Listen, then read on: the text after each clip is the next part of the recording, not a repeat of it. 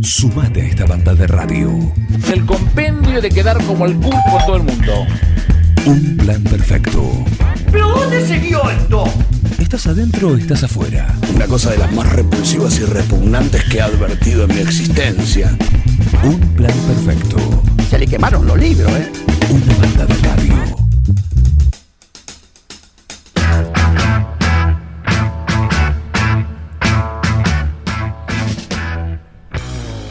Alerta amarilla por tormentas severas y granizo en la provincia de Buenos Aires. Esto lo emitió el, Servicio Meteorológico Nacional y detalló que son siete las provincias que se verán afectadas por el fenómeno climatológico. En otras regiones del país hay alerta naranja, así que un fin de semana se viene en alerta.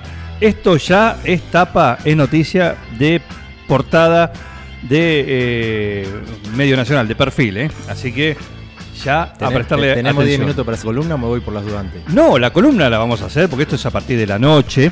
Lo que tenemos que aprovechar es justamente agarrar cada una de las columnas y decir, bueno, va a ser un buen momento para quedarse con los auriculares Totalmente. y escuchar, escuchar eh, justamente eh, estos temas, los que cada semana nos trae Pablo Mascheroni. Y hoy no va a ser la excepción porque hoy hay esencial. ¿Cómo va? Buenas. ¿Cómo Buen día. Hoy hay esencial. Vamos. Noviembre. No, bien, muy bien. noviembre, diciembre. Así que haremos dos esenciales más antes de fin de año y este es el de noviembre. Eh, bueno, ¿qué tenemos hoy? Capítulo 22. Son muchos ya. Son muchos. Y va a ser el quinto, el quinto esencial que vamos a hacer. Eh, recordamos así rápido: Genesis, A Trick of the Tail, Pink Floyd Animals. Eh, hicimos el de Dream Theater Metropolis. Sí, claro. Hicimos el 21-12 Rush, que estuvo muy bueno. emblemático, Emblemático. Un antes y un después. ¿Y qué toca hoy el quinto? Lo vamos a recordar porque son poquitos, ya cuando lleguemos más adelante quedarán allá. Eh, pero bueno, ¿qué vamos a hacer hoy? Hoy vamos a hacer un ochentoso. Vamos a la década del 80, ¿por qué no? ¿Sí? Algo más, no es rock progresivo, algo más tirado al pop, pero obviamente ese es de un artista que viene del palo y tiene que estar, ¿sí? Que es Peter Gabriel. Hoy vamos a hablar un poquito de un discazo del 86 que es So. Ujú. ¿sí? Tan simple Sí, sí. como So. Exacto. ¿sí?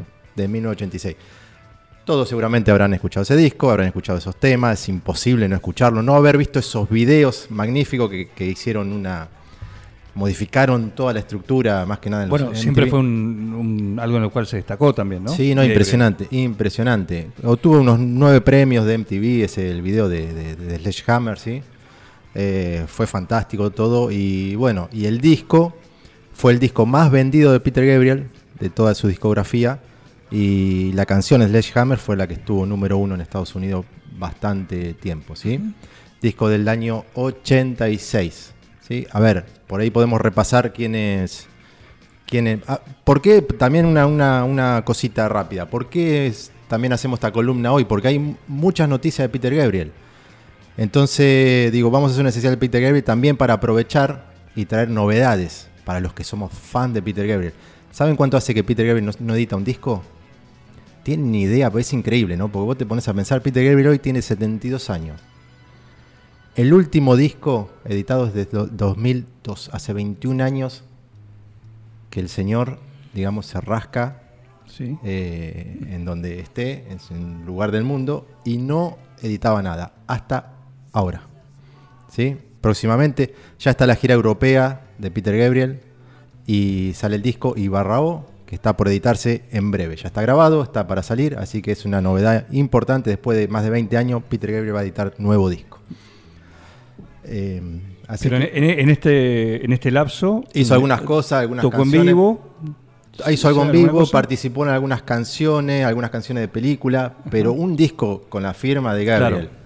Completo, editado, nada, más de 20 años, es mucho tiempo. Sí, sin duda. Obviamente no necesitaba por tema económico hacerlo, pero bueno, ahora No, pero dijo, "Oh, tengo ganas. eh, dijo, ahora tengo ganas con sus 72 años y sale al ruedo de vuelta, va de gira, ojalá, porque no, podamos pensar de que esté por acá en 2023, Ujú. ojalá. Bueno, ha estado tantas veces también. Ha venido varias veces. Sí. Sí. dos o tres veces me parece que vino. No me acuerdo bien los años, pero para la gira de Show que estuvo por acá. Eh, bueno, el disco, como decía, de 1986, eh, tiene muchos temas conocidos, muchos temas que pegaron mucho, que fueron muy radiales. se pasaban los videos. ¿Cómo estaba compuesta la banda? Su compañero de siempre, David Rose, en guitarra. ¿sí? Jerry Marotta, el baterista, que fue el último baterista que grabó, después lo reemplazó Manu Caché, que hace parte en este disco que ya graba algunas cosas. Manu Caché es un tremendo baterista. Eh, eh, bueno, y toca el bajo, su compañero de toda la vida, y que en este disco particularmente para mí la descose toda, que es Tony Levin. ¿Sí? El famoso pelado. El pelado. El famoso pelado. King Crimson y varias bandas, bandas más. Así que, mm, bueno, un poco la historia son, bueno, si se acuerdan, eh, eh, Sledgehammer, Big Time, ¿sí? Es- eh, toca Steve Copeland, el baterista de, en, ese- De- en esa de canción Police. hace parte de Police, ¿sí? Participa Kate Bush, si se acuerdan. Sí, claro. Genial tema, Don't Give Up. ¿está? Eh, el, el señor que está de, de- de aquel lado podría insertarse y podría empezar. Hoy me, hoy me falta mi, mi, mi compañero porque seguramente Bengoa tendría mucha letra con todo, con este disco. Bengoa tiene mucha más data. Yo, No importa. yo sé, co- Eh. reconocí un par de nombres, nada más. Bueno, Peter Gabriel sí. sí, igual. ¿Tu viejo no? ¿Tampoco no? eh, Nada, no. que de toda esa época de lo que es, eh, digamos, en inglés, son todos temas que, que conozco muchas veces y no sé quién los canta. ¿Quién lo ponele, cantó? o- Lo escuchás. Porque se siguen pasando, viste que por ahí rotan en radio. sí. No, están claro, claramente. Y se van a seguir escuchando. Me pasa mucho eso. Y Kate Bush, justo ahora que la nombrás, ahora está como de Por vuelta, volvió Stranger por Things. Stranger Sí. Things. Como que- Claro, exactamente. Algo me comentaron, no vino eso, pero. Con otro Sí. tema, Running Down. Eh, eh, Sí, eh, exactamente. Buen mí, dato, En, buen en dato, el, ¿viste? en el Spotify mío aparece que yo tengo mi Spotify de artista. Sí, por Me supuesto. aparece abajo el que tipo la gente que me escucha a mí te relacionan con otros artistas, ¿viste? Sí. Y aparece Kate Bush en- entre eso, no sé, Maravilloso. no sé por- de- Maravilloso. en qué momento, pero Bueno, a veces viste cómo enganchás. cómo- Gracias, Dato- algoritmo. ¿eh? Gracias, Cómo algoritmo. enganchás. Pero bueno, y a ver, algún dato más del disco. Eh, es, el, es el sexto disco de Gabriel, un dato.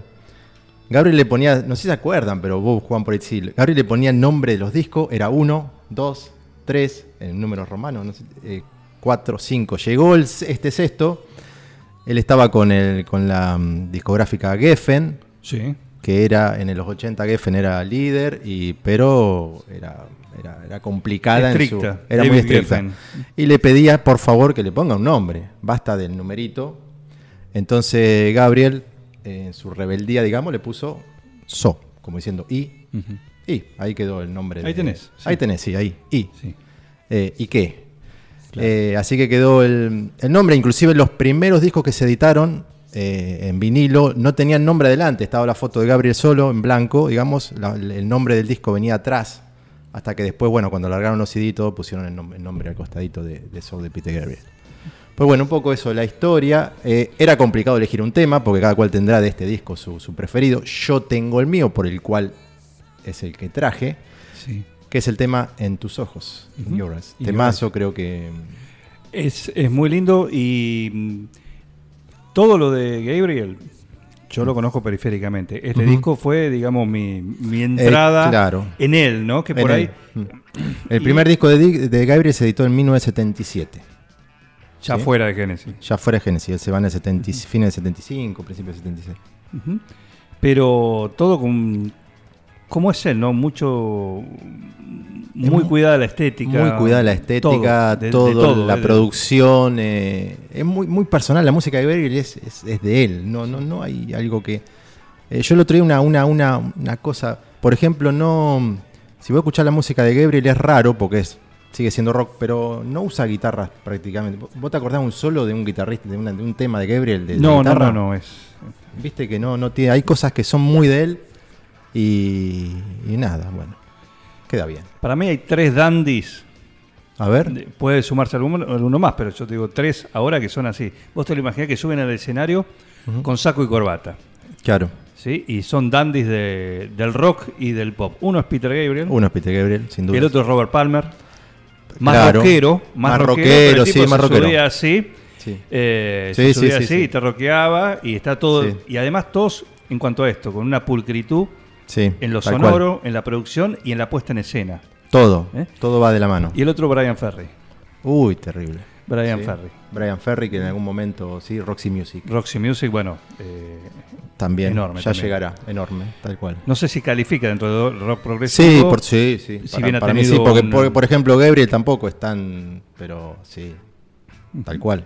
El otro día discutíamos también con Miguel y Toto, por ejemplo, y sí, también califica, ¿cómo no? Claro. Para mí. Son como, Como si... subgéneros dentro del género. pero son Claro, maravillosos y hay que escucharlos. Claro que sí. Bueno, Peter Gabriel es el, Peter el Gabriel, esencial eh, de noviembre. In Your Eyes, en tus ojos. Ahí va.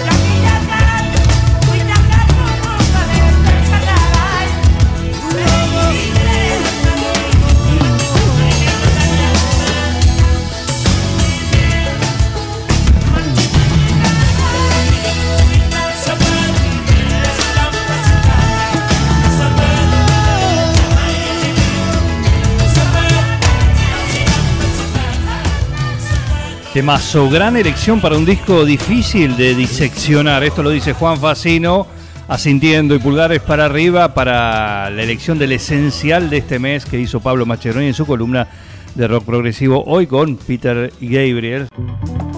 Seguí con el plan. No te basas. Cuando la mente se desconecta de la realidad. Un plan perfecto. Es lo más importante que tenemos.